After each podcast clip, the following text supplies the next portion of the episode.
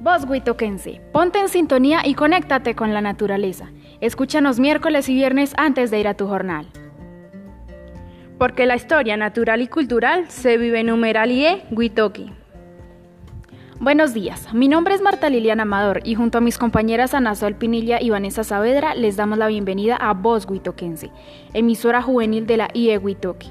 Hoy los acompañamos como todos los miércoles y viernes, llevándoles la mejor información acompañada de la mejor música, para hacer de su descanso un espacio agradable.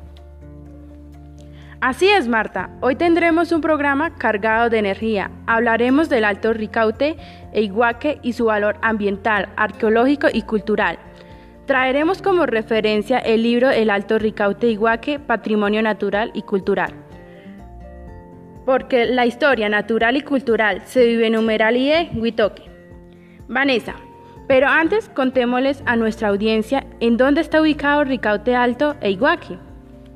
Claro que sí. En la cordillera oriental de Colombia, en el altiplano cundiboyacense, encontramos un territorio que incluye ocho municipios: Arcauco, Gachantibarra, Quiratinjacá, Sáchica, Santa Sofía, Sutamarchán y Villa. Y un noveno municipio que corresponde a Chiquiza, San Pedro e Iguaque de la Providencia Centro que comparte la custodia del Santuario de Flora y Fauna de Iguaque. Es tan importante el Alto Ricaurte que se considera un punto de referencia histórico. En este sitio se han asentado distintos grupos humanos desde épocas prehispánicas. Tiene una larga historia de agricultura, cría de animales, uso de aguas, suelos y aprovechamiento de recursos forestales.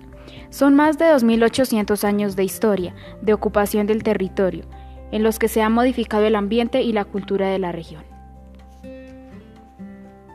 En las consultas que realizó nuestro equipo periodístico encontró que para el siglo XVI la mayor parte del territorio era fértil, pero la demanda de madera para las construcciones españolas y el cultivo de trigo contribuyeron con la degradación del suelo.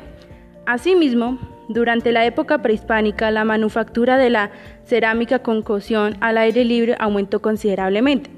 Esto demandaba grandes cantidades de leña, lo que dio inicio a una explotación más intensa de los bosques. Bueno, hasta acá nuestro programa.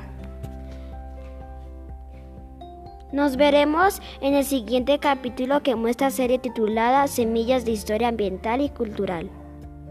Gracias.